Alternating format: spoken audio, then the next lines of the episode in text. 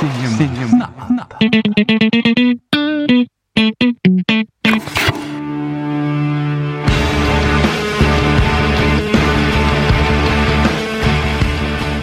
E lá vem outro falando mal do Chrome. E você tá ganhando o que do Chrome, hein, Monique, pra ficar defendendo? não, é brincadeira. Não, não era pra ser tão enfática com o Gui. Tipo, nada demais, mas é que, É que esses moleque, esses moleque merecem uma chinelada de vez em quando. É uma ideia interessante. Ele foi meio rude.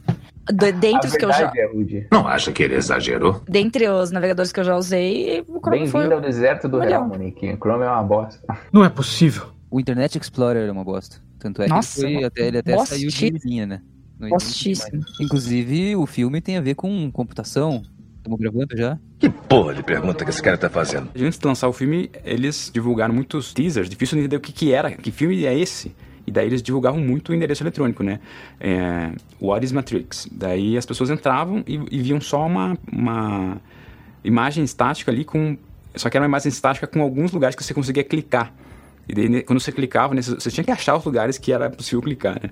E daí, quando você clicava, você tinha algumas ações que você podia fazer. E daí, uma das ações que mais dava retorno ali pra você era você clicar no teclado, né? Tinha uma, um- aquela fotinha do, do computador que eles têm lá na nave lá. Tava essa foto lá, e daí naquele tecladinho louco lá, você clicava e digitava stick, O que disse? Ah, State. Fake. Steak. take, sorry. Puta merda, é foda! o bife que o cara come é a senha, né? Pra você entrar ali na Matrix. E ali revelava mais algumas coisas sobre o filme, questões dos atores falando, as opiniões dos diretores. E ali você vê me- meio que um making off assim da coisa. Cara, a internet do final dos anos 90 era divertidíssima. Maravilhosa, maravilhosa. Sim. Olha esse tipo de, de jogo interativo. Com site. Os sites eram os nossos portais de, de acesso a tudo. Não tinha Google, né? Tinha no máximo o KD. Então você, é, quando entrava, você entrava em algum site especificamente, né? Não tinha grandes portais que reúnem tudo. O Facebook, por exemplo, tem, tem pessoas que acreditam que a internet é o Facebook. Sim. Elas, Sim. elas acessam aquilo já tem muita coisa. Na época não, a gente tinha que achar, saber de um site específico, encontrava esse site da, da- do Matrix e depois ainda você tinha que explorar o site, tinha alguma abordagem muito criativa, porque ainda estavam sendo desenvolvidas as linguagens visuais, estéticas para a internet, né? Então esse filme, além de ser pioneiro, depois ele foi muito influência, né? Cara, o que vocês vocês estão na minha casa aqui, vocês acabaram de assistir o filme aqui comigo no meu videocassete. O pessoal tá querendo saber por que, que a gente voltou pra 1999. Que loucura é essa? E como é que a gente tá reunido em meio à à pandemia? A gente tá fazendo uma reuniãozinha. A gente vai ser preso, assim. Na verdade, eu não tô conseguindo falar com essa roupa aqui direito, porque por isso que eu tô meio calada. É, só explicando, pessoal, tá- os três vieram na minha casa, mas eles estão com uma bolha plástica que protege eles contra germes, contra bactérias, vírus. Nada entra na roupa deles, né? Inclusive, eles não podem ir ao banheiro nesse momento, eles não podem tomar água. Enfim, eles vieram pronto de casa, eu passei álcool gel quando eles passaram pela porta. É, foi difícil passar pela porta com essa bolha que vocês estão usando também, né? E Foi. eu, e eu quero dizer que eu já fui ao banheiro aqui mesmo, sem, sem problema. Puta, dá pra sentir um cheirinho vindo do Guto ali. Mas não, não, não, mas como é que, que tá saindo o cheiro de dentro dessa roupa aí? Muito bem, seus dementes. Tem 30 minutos pra tomarem banho e irem para a aula. Bom, é, então, a gente acabou de assistir Matrix, de 1999, em meio a uma pandemia de Covid-19 em que estamos vivendo. É, mas a gente conseguiu se reunir aqui com essas roupas especiais, especificamente feitas sob medida para cada um de nós, para a gente poder se reunir e gravar. Uhum. E agora vamos comentar sobre o filme. Poder gravar, a gente tá aqui correndo risco de vida, ou seria risco de morte? Risco de vida, pra gravar esse podcast pra vocês. Eu não disse que seria fácil. E é o seguinte, como não tem filmes novos sendo lançados, não tem filmes sendo gravados, a gente não pode ir à sala de cinema por conta da pandemia, a gente decidiu pegar filmes de 20 anos atrás, afinal de contas, 1999 foi um ano maravilhoso, mágico para o cinema, e selecionamos aqui alguns filmes para comentar para vocês, relembrar essas obras maravilhosas de 20, 21 anos atrás. Ninguém quis falar sobre Sonic, sobre Aves de Rapina, filmes que provavelmente disputarão o Oscar aí no ano que vem. o Poço. Se bem que o Poço não estreou no cinema, não pode disputar o Oscar, né?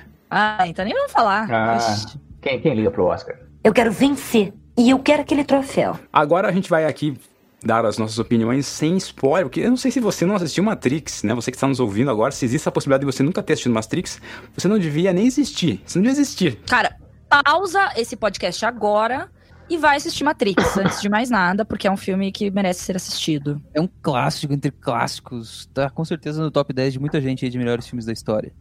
Tá, tá nos meus. Tem que ser assistido. Eu vou, eu vou, eu vou, eu vou, eu vou, eu vou! Se você não assistiu ainda, você pode escutar esse lado A do nosso podcast, porque aqui nós não fazemos revelações do roteiro. Nós apenas, apenas vamos falar do, dos bastidores, os tititis, as fofoquinhas, os dados técnicos. E depois, se você quiser ouvir spoiler e saber mais sobre o filme, você vai ouvir o lado B desse podcast.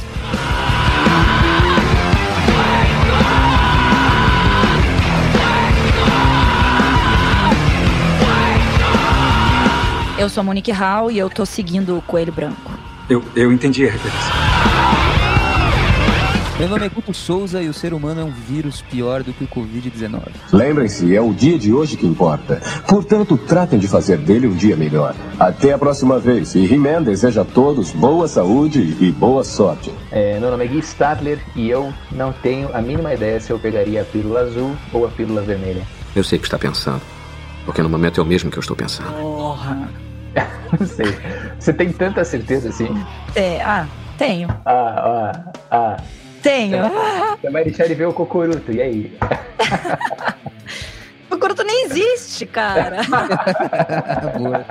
É verdade, é verdade. Cucuruto é o, é o- Explica quem é Cucuruto. É meu Cucuruto gato, é o que tá gato, é o sentado gato, aqui, como é que tá se mexendo ali atrás. Essa linha de código que tá passando. Sim. Ela vem com o gato dentro da bolha dela aqui. Ele tá com a bolha dele também. Ah, mas gato não pega os negócios. Eu espero que sim. Eu sou Emerson Neri e pela fala do Gui Stadler, eu acho que ele é o escolhido. Oi! E agora, hein, Gui? E agora? louco, agora, agora tenho que seguir o caminho que foi posto pra mim. Você começou pela, pelo maior dilema de Matrix ali, que é a escolha se a gente vai agora pegar pelo azul ou pelo vermelho. O que a gente faz? E aí? E o que, você faria? É difícil, é a pergunta mais fundamental do filme, de fato. É, vo- você realmente não sabe o que você faria. Eu não sei, eu não sei. E pior que eu pensei, eu parei pra pensar sobre o assunto, sabe? Só que é Não, acho que todo mundo tem que parar pra pensar. É tão difícil de acreditar? Vo- Você, na época, você tinha quantos anos quando estreou Matrix? quando o Matrix estreou, eu tinha 9 anos de idade. Você foi assistir no cinema? Como é que foi? O primeiro Matrix eu acabei vendo primeiro em DVD, porque na cidade onde eu morava na época não tinha cinema. E daí eu me mudei pra, pra Curitiba eh, em 2001. E daí os outros dois filmes da trilogia, que são de 2003, esses eu assisti no cinema. Infelizmente. Pois é, na verdade eu nunca reassisti nenhum dos dois, então eu não sei como que eles se sustentam hoje, mas pelo senso comum em geral eles são filmes ruins. né? Polêmica, polêmica. Isso é lado A, né? Lado A. Vamos falar do primeiro. Deixa pra lá esses, outros. É, hoje aqui no podcast a gente vai falar sobre o, ma- o primeiro Matrix, o The Matrix, né? Primeiro filme da sequência. E você sabe que o filme começa com. Tem essa questão grande de tomar a pílula azul vermelha, escolher saber a verdade ou não. É tão forte isso que eu estudei na minha aula de filosofia. Não sei se alguém mais passou por isso. Mas eu tive grandes seminários sobre o filme Matrix e sobre todo esse questionamento ah, humano. É, mas tem um. De a possibilidade platônico, né? A questão do, do, do Platão, da existência ou não, da existência da, do mito da caverna. Mito da caverna, com certeza. A gente vai entrar em mais detalhes no lado B sobre essas questões filosóficas aí que envolvem Matrix. O que é real? É um, filme, é um filme que mistura muitas coisas, né? É um filme de ação, muita. Você assistiu no cinema? Você assistiu no cinema? Não, eu, eu não ia no cinema quando eu era moleque, não. Meus pais não me levavam no cinema. O que que isso quer dizer, gente? Eu devo ter assistido em VHS esse filme, na real. Nossa. É, mas eu assisti em casa também, eu lembro, a primeira vez. Ou a un- né, quando eu assisti na época, assim. Não lembro se DVD, VHS. É, eu assisti, eu fui nunca assisti no cinema, então eu tava no primeiro ano de faculdade e eu lembro que eu, eu, eu- eu fazia engenharia eletrônica, imagine, eu andava com a galera nerd pra caralho, assim, né? Sim, E todo mundo Você falava sabia do o que era filme. internet, inclusive, naquela época. Você já sabia, você já sabia o que era internet. Já sabia que era internet, já usava internet, né? Entendia o que era código ali e tal. E, Olha. E daí eu lembro que as pessoas falavam muito desse filme e eu tinha ouvido falar pouco dele, né, nas mídias, né? Porque eu tava no momento de vestibular, então eu acabei não, não tendo contato com esse filme através das mídias, porque eu não, não consumia mídia nenhuma, né? Naquela época eu só estudava. Tá brincando? Não está. E aí, quando eu, na faculdade ouvindo falar assim, ah, não, você tem que assistir Matrix, assistir Matrix, tem que assistir Matrix, eu falei, porra, tá todo mundo falando desse Matrix, vamos lá assistir esse Matrix, então. E daí eu lembro de assistir no cinema, assim, e eu lembro que, tipo, era nos últimos dias que tava em cartaz, assim, o filme. Então, tipo, tinha eu e mais três pessoas na sala.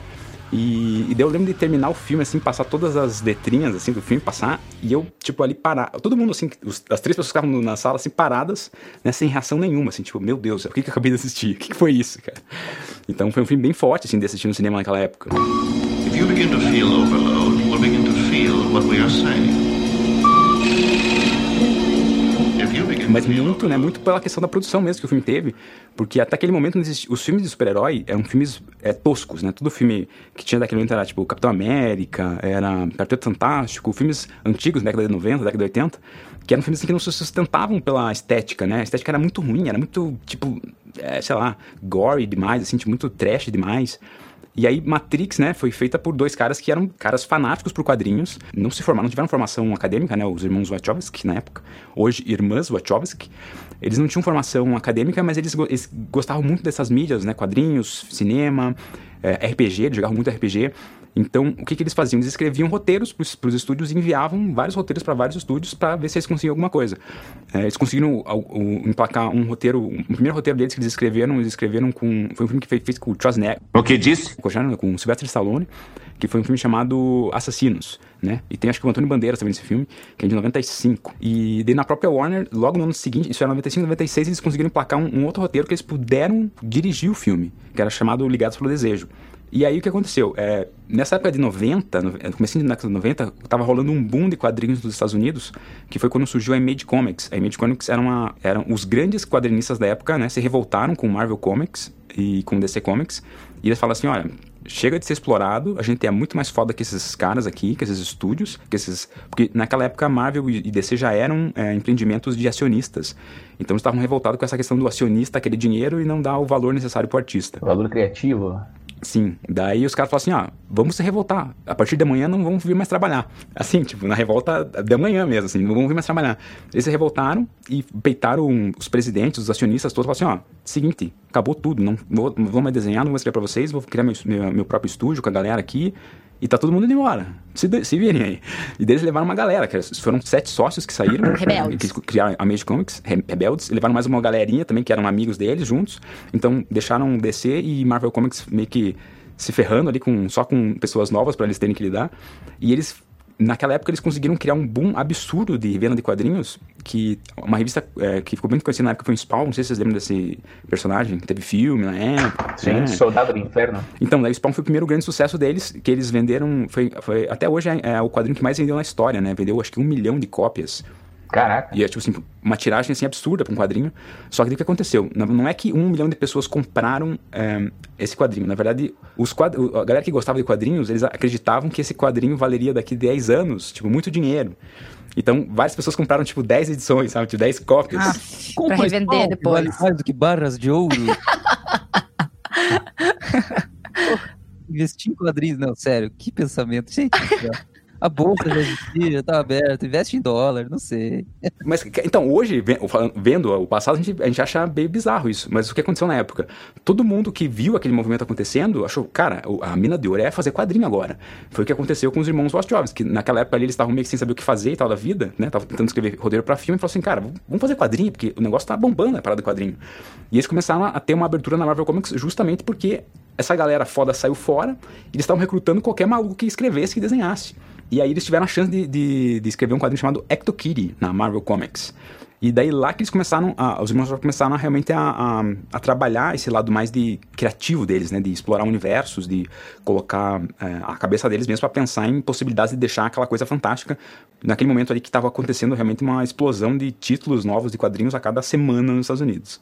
Então isso, isso fez com que a Warner falasse, porra, esses caras aqui do quadrinho aqui estão fazendo um negócio massa, estão querendo fazer filme com a gente. Vamos, vamos abraçar os caras aqui, porque daqui a pouco os caras explodem também. Então já vamos ficar meio que amigo deles aqui.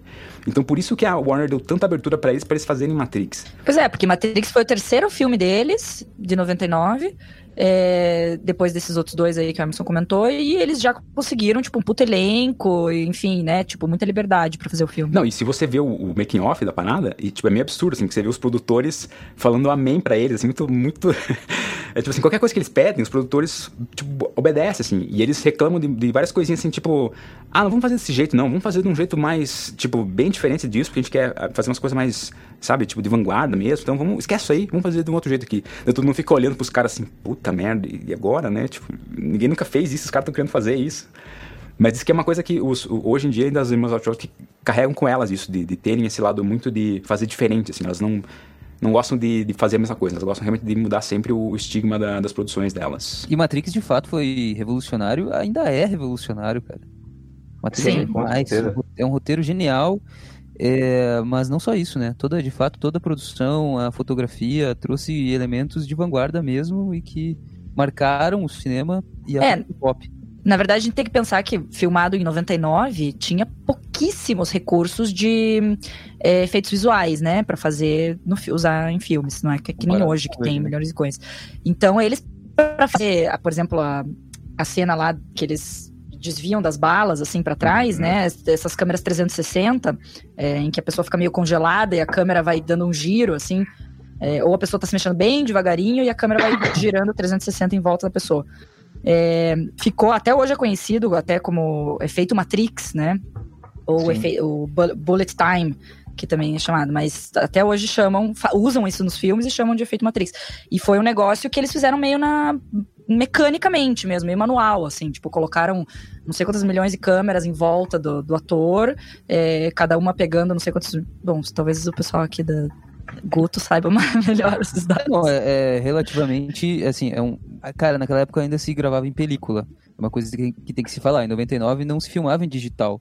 Então, eles colocaram várias câmeras para filmar ao mesmo tempo o mesmo movimento. É, não, não era Então, filmar, era fotografar no caso, né? Fotografar, desculpa, isso, fotografar. Então você fotografava aquele movimento de vários ângulos diferentes e aí você conseguia fazer, colocando em sequência essas fotos, fazer esse movimento que você vê no Matrix e depois que você poderia ver no clipe do cantor Leonardo que importou essa Não vê. Matrix Bom, fazer sim, esse um, efeito, vídeo- um videoclipe verdade, maravilhoso, cara. Qual que é o dele- videoclipe? Qual que é o videoclipe do Leonardo? Eu tenho que buscar, mas eu lembro que ele importou Ah. a tecnologia de Matrix. Não, nem. Não lembro, nem gente. também. Vocês viveram nos nos anos 2000 como eu, vocês têm que lembrar disso. Não, mas depois de Matrix, esse efeito foi usado, tipo assim, todos, Pra todos os qualquer filmes coisa, saíram pra depois. qualquer coisa assim. foi usado, o cantor Pois é, dizem que em 2003, 2003, não, é, acho que 2003 já tinha cerca de, de 20 que tinham usado esse, esse, esse mesmo efeito eh, em questão de que dois, três anos, assim. Então, realmente...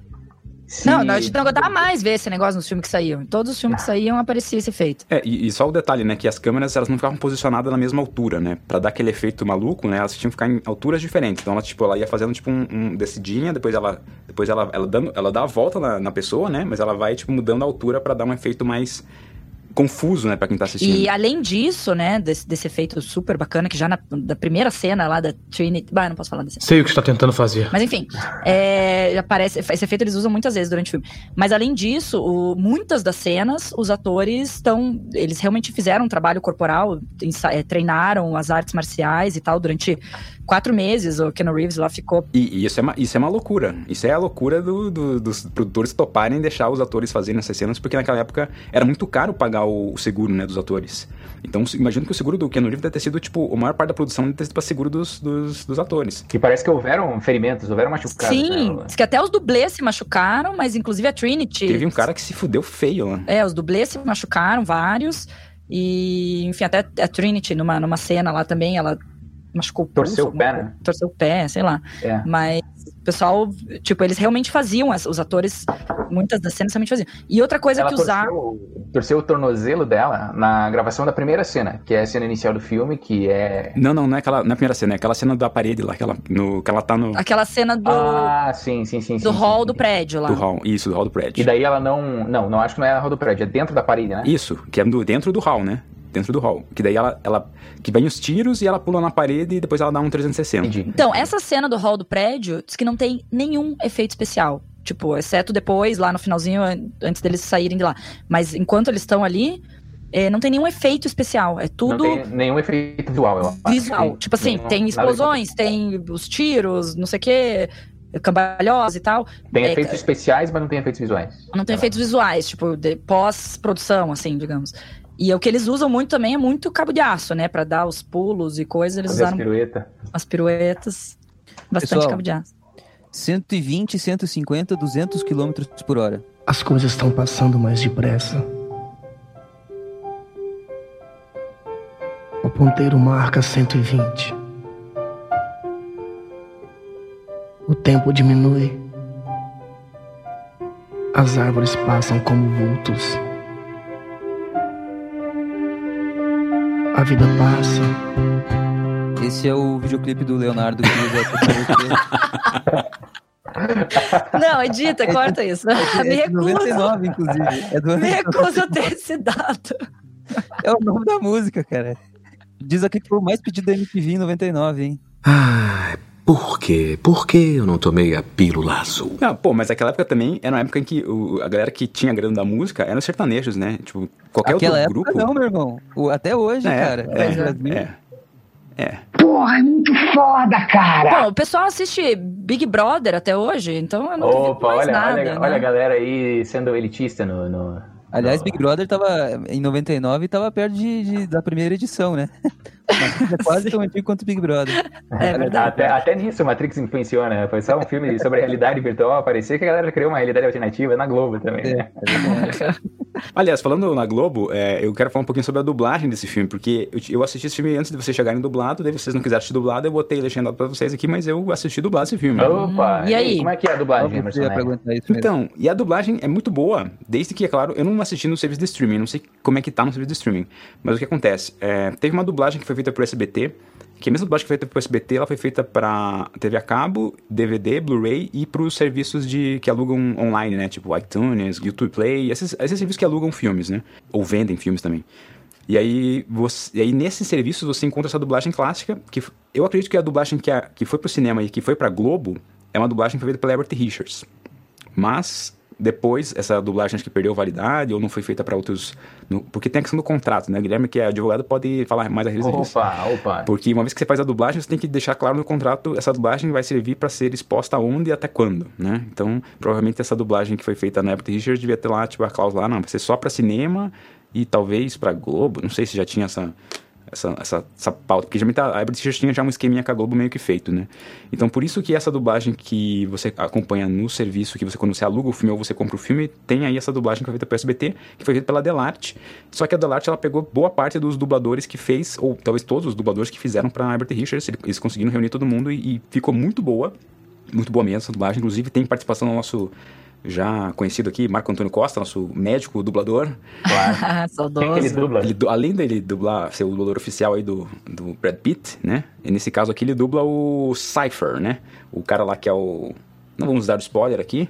Do Cypher. Cypher. Não, mas antes disso, além de. Brad Pitt. Brad Pitt. Ah, não, é, mas que eu, eu me confundi. Eu achei que você estava insinuando que ele dubla o Brad Pitt nesse filme, mas eu Não, sempre não, é o Brad Pitt. Ele dubla- dublava também o, o Johnny Depp, né? O mesmo dublador do Johnny Depp da- das antigas, né? Depois ele desistiu de dublar o Johnny Depp por questões ideológicas. Ih, Será que, ele, será que ele pega alguém porque ele fala que dubla o Brad Pitt e o Johnny Depp? O cara é médico, velho. O cara fala, eu sou médico e dublador. Mas só isso já, já basta. pra começar, né? Esse cara é foda demais. Eu sei o que está pensando. Porque no momento é o mesmo que eu estou pensando. Essa dublagem tá muito boa, inclusive tem o, o cara que faz o, a dublagem do Keanu Reeves, o Reinaldo Buzoni, né? Aí vem uma particularidade minha sobre Keanu Reeves aí, talvez algumas pessoas não gostem, Sei o que está tentando fazer. mas eu acho que ele é um ator super, super bom no sentido de... A expressão facial do Keanu Reeves é sensacional, ele consegue colocar várias expressões de rosto e tal, mas eu acho que quando ele fala, ele não consegue interpretar tão bem... é, a, a- a- a- ele não consegue colocar tanta emoção na fala dele. E daí quando vem o dublador, o dublador consegue dar um pouquinho mais de intenções na fala. Então eu achei que ficou melhor na versão dublada do que na legendada por essas intenções que o Reinaldo Buzoni parece que deixa mais evidente que o Keanu Reeves. Keanu Reeves. O que, que, que, que vocês acham do Keanu Reeves? Cara, é um, é um ator de filme de ação. Ele não precisa ser o melhor ator possível, ele precisa saber executar muitas piruetas, principalmente. Cara, Ah, eu é- acho ele bem empenhado, assim, tipo, por exemplo, o Matrix mesmo, e diz que em vários outros filmes de ação ele também faz isso, de querer aprender as lutas, de querer usar o mínimo de dublê possível, é, ele mesmo fazer as, as cenas, eu acho isso super legal. Mas sim, é um, um ator de, de- Muitos dos filmes que ele faz é, não, me- não me interessam muito, assim, não, não gosto Não, muito. ele é da hora, ele é um cara massa. Ele é Mas ele é um cara massa, é. É, mas ele é um, um- Ele é um. Exatamente como vocês falaram, ele é um action hero, né? Então ele é um cara que ele vai fazer filmes de ação que é difícil até você falar sobre a qualidade dele como ator, porque os personagens que ele costuma fazendo não tem como se fosse uma. Uma possibilidade de expansão, que ele possa mostrar algum tipo de trabalho como ator mais elevado. Ele só pode mostrar o trabalho é, físico mesmo, sabe? No sentido de como que ele se engaja no personagem com as questões de, tipo, sei lá, da tia, sobre essas coisas. E, pô, o cara dá o sangue, entende? Então ele é bom pra caramba, eu gosto. Não, diz que ele é incansável, assim, tipo, ele estuda, estuda, treina, tipo, muito, assim, o cara é empenhadão mesmo. Além disso, o nome dele é uma piada que volta todo janeiro, todo dezembro, né? Podem podem esperar que em 2020, Ô, tiozão. no final de 2020, Eu não ouço essa piada. O pessoal que eu- com quem eu ando não, não Ah, fala mas essas não coisas aí. Mas você recebe meme, você sabe qual é, sempre um mussunzinho te falando lá, um... 2020, Keanu Reeves. Para com essa porra aí, meu irmão! Caceta. O que não entendeu Então- até agora a piada. Cara, eu só me recuso a entender. Mas diz que o. é, teve outros atores que foram cotados, foram. que tentaram. Estavam inspecionando pra fazer o papel do Keanu Reeves lá, né? Não sei, Will Smith e Brad Pitt, eu acho que foram. Que foram estavam sendo cotados pra se fazer. Mas eu acho que o Keanu Reeves ficou muito bom nesse, nesse papel, porque ele é. Tipo, meio apático, assim, não é tipo um, uma- um ator muito forte, tipo, como o, o Brad Pitt é um ator muito mais imponente, assim, mais forte. Mas eu acho que também tem um pouco da questão do... Quão, quão- quanto os irmãos Wachowski conseguiram convencer, né, na época. Porque tanto é que o Keanu Reeves, ele, teve, ele foi obrigado pelos irmãos Wachowski a, a ler três livros antes de ler o roteiro. Ele falou assim, ó, você tem que ler esses três livros aqui, que são quais livros, Guilherme? Quais eram os livros? É o livro chamado Simulacra e Simulação, de um filósofo francês chamado Jean Baudrillard. Outro é chamado Out of Control, Theology of Machines, de Kevin Kelly. Ah, não, peraí, o título correto é Out of Control, The New Biology of Machines, Social Systems and the Economic World. E as Dubla aí, ideias... dubla aí, Dubla aí. O título, você fala inglês, rapaz? Mano, é que tá em inglês aqui, pô, eu não sei o título desse livro, nem sei se tem tradução. Eu não gosto de ser interrompido à toa. E livro sobre psicologia evolucionária de um cara chamado Dylan Evans. Então, livros que tem a ver, talvez, com o contexto do filme, né? Talvez, né?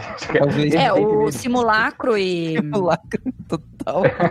A palavra resume o filme, simplesmente. Você tem vivido em um mundo de sonho. O... Não, esse livro, como é que é o nome? Simulacro e. Socorro! Simulação. E simulação.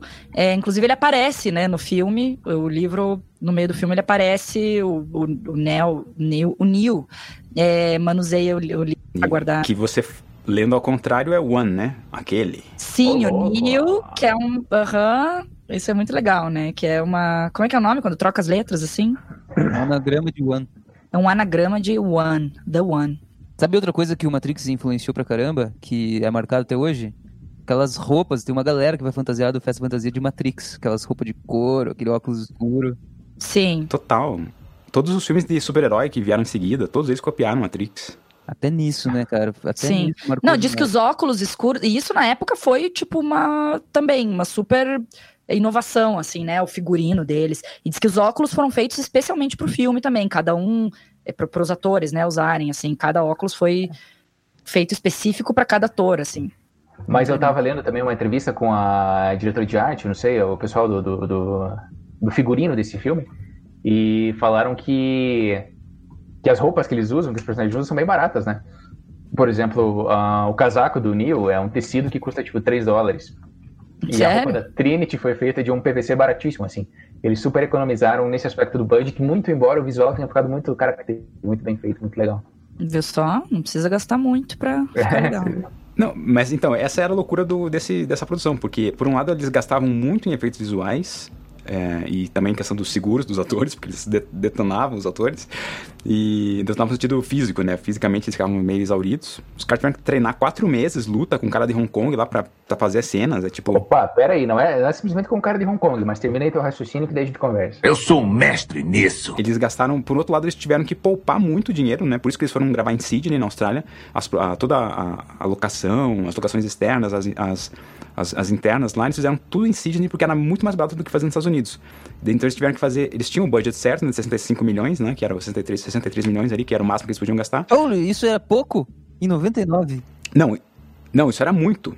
Tô dizendo assim, tô dizendo, é muito dinheiro, só que, tipo, a maior parte desse dinheiro serviu pra pagar seguro dos atores e serviu pra pagar os efeitos visuais.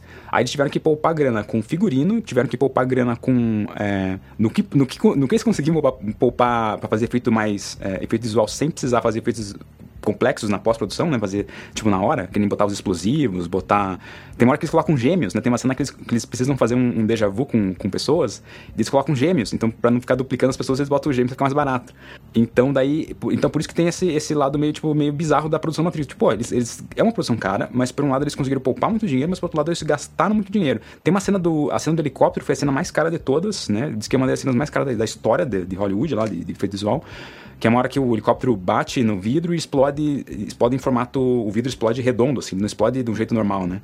E daí diz que essa cena levou seis meses para ficar pronta, porque ela envolvia tanto é, eles tinham, tiveram que fazer um helicóptero em escala lá para fazer, tipo, um mínimo, uma mini explosão. Só que mesmo essa mini explosão não era suficiente, tinha que fazer pós-produção. Então, tipo, foi um retrabalho dele. Tipo, faz aqui, joga lá, volta, vai, volta, vai, volta, que levou seis meses para ser, pra ser feita essa cena. E além disso, em 99, eles tiveram que usar 300 computadores 486 Pentium 486.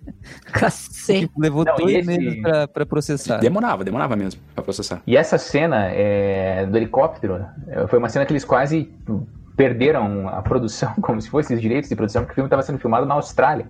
E conforme a legislação local, se não me engano em Sydney, não tenho certeza, mas era, era na Austrália, eles não poderiam estar voando com o helicóptero tão baixo assim.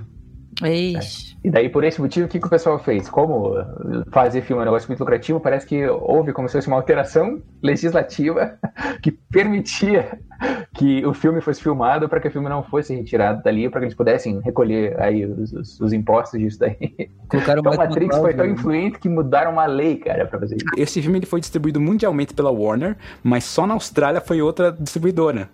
Talvez por conta disso eles tiv- eles tiveram que abrir, fazer um esquemão lá, tipo assim, vamos fazer um esquemão aqui na Austrália pra melhorar esse.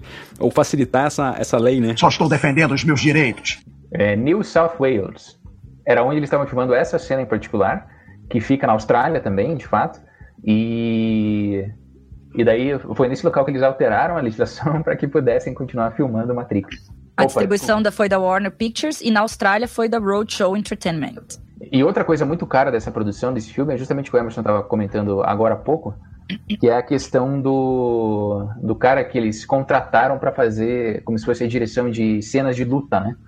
Esse cara, ele é um sujeito chamado é, Wu Ping Yuan, e ele é um grande diretor de artes marciais, ele já dirigiu centenas de filmes como isso, já trabalhou com grandes estrelas como é, Bruce Lee, talvez o Bruce Lee não, Boa tentativa. mas o Jack Chan sim. E, e ele, inclusive, é o responsável por fazer a coreografia daquele que talvez seja o mais icônico filme de Kung Fu mais exagerado, assim, que eles chamam de Wire Fu, né? Que é Kung Fu com, com cabos de aço, cena de luta com cabos de aço. Que é aquele Tigre e Dragão. Tigre e o Dragão, perfeito. Ele é o responsável por fazer é, a coreografia desse filme. Tem um filme do Jack Chan também, que é o Jack Chan, ele é, ele é um bêbado, né?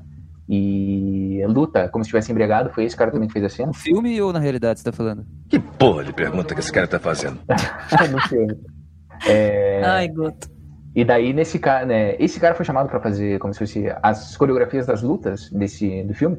E ele resistiu muito no começo, ele não queria trabalhar porque ele achava que era algo, enfim, talvez americano demais. Ele, ele falou que ele não acreditava que esses atores pudessem fazer o que os diretores queriam. E daí ele estabeleceu diversas regras, né, diversas condições para que ele pudesse trabalhar. A primeira delas foi uma quantia exorbitante de dinheiro, que os, os, os Wachowski olharam para aquela quantia e falaram, beleza, pagamos. E daí depois que ele viu que ele não conseguiu é, afastar a produção do filme com, com o dinheiro, né, uma técnica bem comum aí, cobrar demais, ele falou, beleza, eu só vou aceitar se eu tiver quatro meses para treinar todos esses atores. E a produção aceitou. Então, antes de começar o filme, todos os atores ficaram treinando durante quatro meses com essa pessoa. Não, não, e tinha um outro problema maior. O Ken Reeves ele tinha acabado de fazer uma operação, uma cirurgia no pescoço, porque ele tava com uma tinha uma junção mal feita na coluna dele. Ele fez a operação para tipo ajustar essa essa postura da coluna. E daí ele não conseguia fazer os movimentos de perna com, como tinha que ser feito. Então ele ficava. Ele ficou quatro meses, tipo, e ele treinava, tipo, todo dia, assim, falou assim, cara, não, eu quero saber. Porque ele, por, outro- por um lado, ele é muito perfeccionista, o Keanu Reeves, e daí as pessoas na, na produção não sabiam lidar com isso, tipo, de, de, tipo assim, falar assim, cara, calma aí. Ninguém conseguia fazer o cara parar. O cara queria, tipo, a todo momento ficar treinando, ficar treinando, porque ele queria ser, fazer o movimento perfeito. E daí esse foi um problema, porque ele acabou, na verdade, não conseguindo. A, a coluna dele não, não fixou do jeito que tinha que fixar. Acreditam que por conta dessa, desse exagero dele nos treinamentos. Não é possível. E daí isso fez com que demorasse ainda mais para eles conseguissem gravar as cenas de lutas de Matrix, né? Eles só conseguiram gravar, porque a, a produção começava depois de quatro meses, a produção começou, durou seis meses de gravação, daí no final desses seis meses que ele conseguia realmente levantar a perna, daí a partir dali que eles começaram a gravar as cenas de luta dele. Não, diz que ele tava usando um colete cervical durante uh, grande parte das gravações, tipo, ele tava usando, quer dizer, ele usava, daí quando ia gravar ele só tirava para gravar, assim. Mas é, enquanto tava gravando o filme ele tive, teve que usar porque ele realmente se machucou. Sim, não, e tanto é que desde que a cena do que ele faz ali com o, o, o Morfeu, né? A lutinha deles no, no, dojo lá. Essa foi a última cena gravada mesmo deles ali. E daí disse que era uma cena que era violenta mesmo, assim, eles tinham que um bater no outro. Então disse que aquela cena ali todo mundo sai, os dois saíram cheio de hematoma, assim. Foi uma parada meio bizarra, assim. Assim, meu Deus do céu. Cara. Qual que, cena? Que massa. A cena foda. do dojo, que eles estão um lutando com o outro. Sim, eles tão, sim, sim, sim. Que é a sim. primeira é cena uma deles. cena ótima, inclusive. É. muito boa essa cena. A, a, porrada ali é de verdade, assim. Eles chutam o outro um de verdade mesmo. Não aguenta 10 minutos de porrada comigo, moro? E a fotografia desse filme? O que, que, que ela tem de particular? Puta que que merda, linda. Linda por quê, Monique? Não, eu achei muito legal o, a, a, eles terem feito toda a coloração de quando eles, os, os atores, os personagens estão no mundo real, a coloração é inteira verde, né? Uhum. E aí é quando eles estão. Quer dizer, minto. A coloração de todas as cenas, é, todas as cenas que eles estão dentro da Matrix é super. tudo verde, assim, é super. uma cor super verde. E quando eles estão no mundo real, é bem azul. Então isso também eles fizeram para conseguir diferenciar bem o. Quando eles estão no mundo e quando eles estão no outro. E o, acho que no, na parte do dojo, se não me engano, é mais amarelado, porque não é nenhum nem outro lugar, né? Eles estão num, num software diferente ali, né? Eles não estão na Matrix, mas também não estão no mundo real, na hora que eles estão lutando. O, o Morpheus com o Neo, né? E por ah. si só, o efeito Matrix já marcou esse filme para sempre. esse filme, pelo efeito que eles desenvolveram, já é marcante. O efeito, você diz o bullet time lá? Sim, que a gente já comentou. Uhum. É, mas tem, tem, tem decisões estéticas também que fizeram o filme ser bem, assim, detalhista, né? Por exemplo, nas horas que a Matrix, todas as cenas de, da, quando estão na Matrix, tem muito quadrado no fundo, assim, tipo, é, o, a parede tem uns detalhezinhos quadrados, é muita mesa quadrada, é, tipo, é tudo quadrado para realmente deixar bem enfatizado que aquilo ali é uma coisa feita por máquinas, né? Tipo assim, é tudo perfeitinho, quadradinho e tal. Enquanto que no mundo real ali, no mundo da nave, é tudo orgânico, sujo, tipo, nada, tipo, é muito bonitinho, assim, você fala, nossa, mas que coisa mais estranha. Que tem, a, tem parte dos fios, né, também que é, são azul e vermelho por causa das veias, né, que simbolizam as veias da nave. Então, então tipo, às vezes as artérias da nave, né? Então, esse, esses cuidados estéticos, assim, os irmãos Wachowski foram muito realmente preciosos nisso, né? Eles criaram um universo realmente bem redondinho nesse quesito estético. Cara, tem uma coisa que eu adorei nesse filme que eu não tinha reparado em outras vezes que eu assisti, que são alguns cortes. Então, tem alguns cortes desse filme que eles todos são baseados em uma tela de computador. Então, por exemplo, tem uma cena em que o Neil é preso e ele tá aparecendo na câmera de segurança. Então aparece como se fosse um VT, um, um vídeo dele como se fosse a filmagem da câmera de segurança, e aos poucos a câmera vai se aproximando e eventualmente ela entra nessa tela. Então esse corte é usado para mostrar assim, ó, ele tá como, como, se fosse um indicativo de que está rolando uma simulação, como se fosse uma palhinha sobre isso, sabe? E no filme todo tem várias coisas. Por exemplo, eles também usam muito é, na cena inicial mesmo do filme, eles vão aproximando a tela, daí tem como se fosse na tela do computador tem ali um caractere eles vão se aproximando daquilo até aparecer como se fossem bits, alguma coisa assim, até aparecerem como se fosse é, transmissões elétricas, uns sinais elétricos, alguma coisa assim. E daí isso faz cortar para outra cena. Então eles utilizam muito essa questão de tecnologia, essa questão de computador. É uma parada meio, meio, sei lá, é, um visual, uma estética muito é, filme de hacker dos anos 90, sabe? Eles ficam o tempo todo usando isso para fazer os cortes assim. Cara, eu achei muito bom, uma delícia de ver, uma delícia de reparar.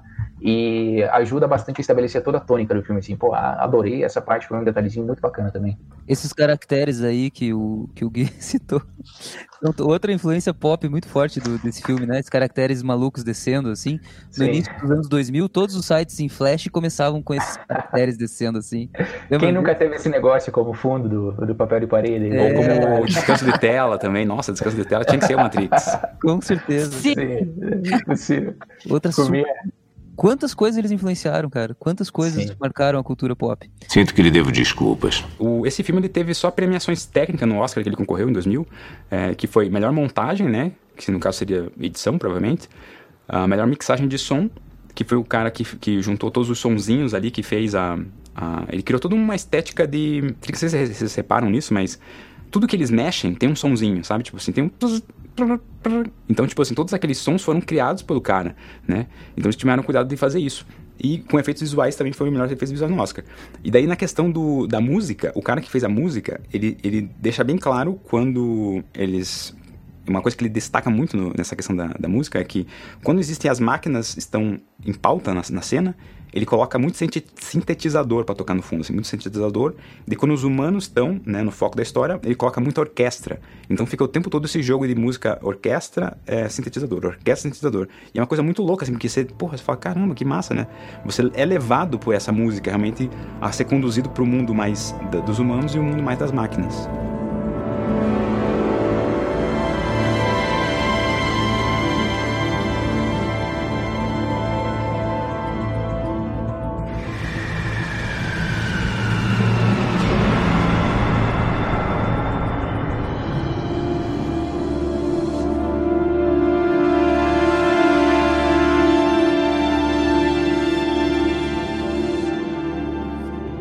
Cara, e a trilha sonora tá maravilhosa, né? A gente tem Marilyn Manson, tem Deftones, é, Rammstein, Rage Against the Machine, maravilhoso. Sim, é muito bom, é Prodigy.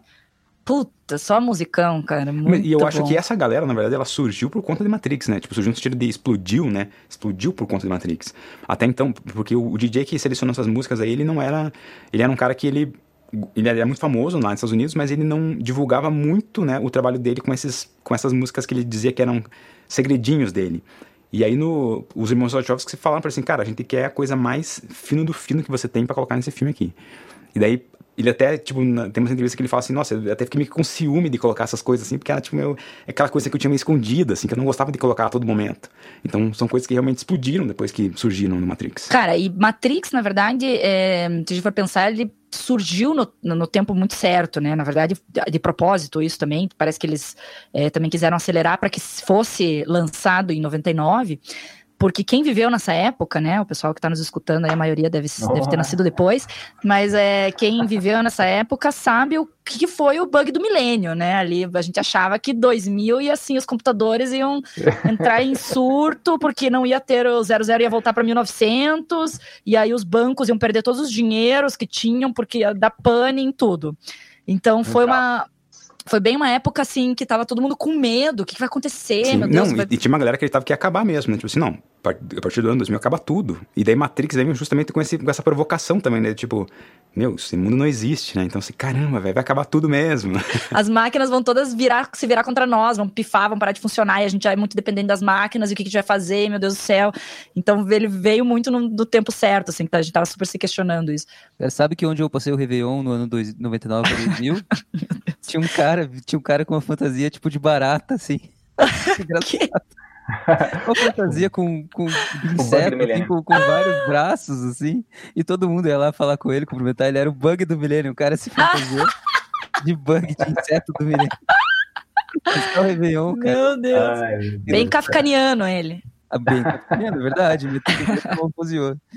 Acordou de sonhos intranquilos aí virou um insetão, muito bom. Mas não foi fácil viver essa época, né, gente? Nós, nós sabemos o que, que é. Eu não saberia, porque eu não era nascido ainda. Lembra do bug do milênio? Nunca roube a cena de um comediante. só, só mais uns detalhes aqui sobre a, a questão de algumas influências que tiveram em Matrix, né? 1984, né, que é um livro também bastante influente para os irmãos Wachowski. George Orwell. Não sei se vocês notaram que, tipo, que tem o quarto 101, que é o quarto que é muito falado no livro, né, 1984, que é o quarto onde eles levam as pessoas para fazer com que elas é, acreditem em uma coisa que não é verdade, né? Tipo, eles fazem a pessoa, obrigam a pessoa a acreditar numa coisa nesse quarto 101. E esse quarto 101 é o quarto do Neo, né? O quarto que o Neo tá lá, no, quando ele tá na Matrix, é esse quarto, é o quarto que ele, que ele mora, né? Que é como se fosse a Matrix obrigando ele a acreditar naquilo, né? A casa dele. No 1984, eles obrigam, por exemplo, a, a acreditar que 2 mais 2 é igual a 5.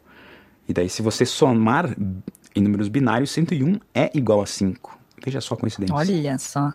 E aí também tem o lance depois, mais pro final do filme, aparece o quarto 303, que também é que ele tem que atender um, um telefone lá dentro do quarto 303, é, quando ele entra num prédio. E aí tem a. Ah, não, não. No, a primeira cena que aparece a Trinity no, sozinha num quarto, ela tá no quarto 303. É, o, que, é, o começo e o fim é o mesmo quarto, 303. Que é 303, que daí é a Trinity, Trindade, né? E daí multiplica o 101 por 3 também tem esse lance. Que, inclusive, é, vamos falar mais aqui no, no, no, lado B, mas Trindade tem a ver com é, Pai, Filho e Espírito Santo, né?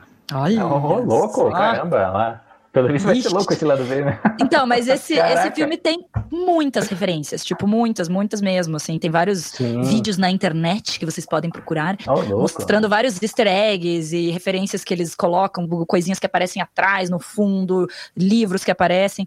Mas outra referência também bem grande que tem é do Alice no País das Maravilhas, né, que a, eu- a frase que eu falei no começo também, que eles falam uma frase lá, siga o coelho branco. É uma referência de Alice no País das Maravilhas. E também, lá pela metade do filme, eles inclusive citam, Alice, ah, você tá, é, você tá se, é, se sentindo como Alice, né, tal. Então, eles, inclusive, citam explicitamente. E o filme nada mais é também do que uma... Toda a história, né, do filme é, também se baseia nesse... Você descobrir todo um mundo novo que parece louco, assim, e uma coisa que você nunca tinha imaginado que, pudesse existir. Vamos tomar essa pílula vermelha aqui e vamos pro lado B. Ô, louco. Eu quero! É, que... Vamos, Gui, vamos tomar essa pílula vermelha aqui? Vou, opa, não sei, não sei. Ainda Ai, tô cagão. decidindo. Até porque outra coisa que teve nessa época do final dos anos 90 e início dos anos 2000 foi a pílula azul do Viagra. E também tinha essa piada do tomar a pílula azul, né? É, Guto, é, tô, tô, tô vendo que a sua contribuição hoje vai ser, olha, É um verdade. primor.